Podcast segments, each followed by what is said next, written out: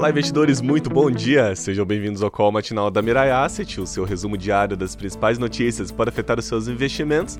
Eu sou Cleiton Arantes, a gente está de volta nessa terça-feira, dia 1 de fevereiro de 2022, ano novo lunar, principalmente lá na Ásia. E essas são as principais notícias do dia, vamos lá!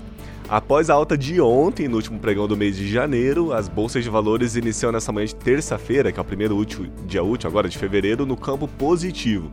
Lá nos Estados Unidos, futuros eles abriram fracos, mas na Europa as bolsas de valores sobem, repercutindo a baixa de desemprego divulgada aí na região e o resultado corporativo forte do UBS, que é um dos grandes bancos lá da, da área também. Na agenda econômica de hoje, os destaques ficam com a prévia do IPC, o IPCS de janeiro e ele ficou positivo em 0,49, o índice de confiança empresarial, dados da indústria e balança comercial e todos são tudo agora de janeiro, finalzinho de janeiro. Na zona do euro, a taxa de desemprego de dezembro ela ficou em 7% contra a expectativa de 7,2 e também saiu o PMI industrial de janeiro e ele ficou 58,7 contra a expectativa de 59. Lá nos Estados Unidos também será divulgado o PMI industrial de janeiro no final do período da manhã e na safra de resultados corporativos de hoje saem os balanços da Alphabet, que é a antiga Google, da GM e da ExxonMobil.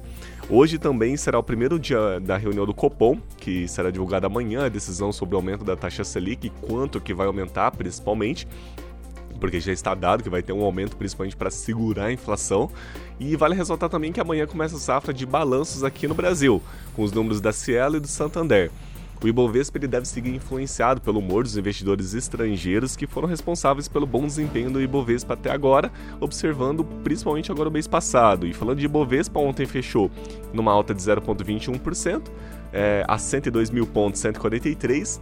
A Nasdaq, que é a bolsa de tecnologia dos Estados Unidos, fechou numa alta muito expressiva de 3,41%, corrigindo um pouco essa queda que ela teve nesse sell-off no mês de janeiro. O S&P 500, que são as 500 maiores empresas dos Estados Unidos negociadas em bolsa, também é, fechou em alta de 1,17%. Já o dólar comercial aqui no Brasil caiu 1,56 e a cotação a R$ 5,00 e 30 centavos e a Selic ela está acumulada no ano 0,73. Na Ásia as bolsas de valores fecharam em alta, Nikkei 0,28 e lá em Xangai é feriado.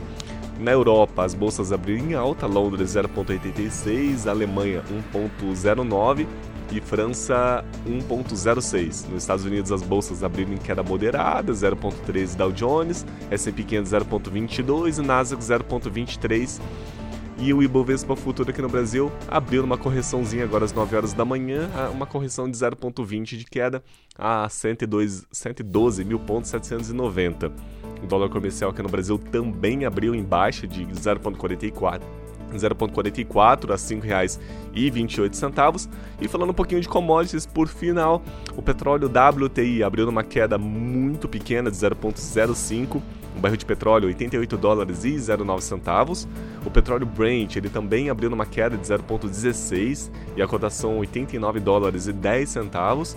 E o minério de ferro do Porto Qingdao fechou numa queda de 0,43% e a cotação 146 dólares e 78 centavos a tonelada, lembrando que essa essa cotação é de ontem, do dia 31, sempre é 31 de janeiro, sempre é o preço de fechamento é, porque o Porto Qingdao fica na China. E também vale ressaltar que é com 62% de pureza de minério de ferro. Bom, essas foram as notícias do dia. Amanhã a gente está de volta. Ótimo mês e ótimos negócios. Até logo!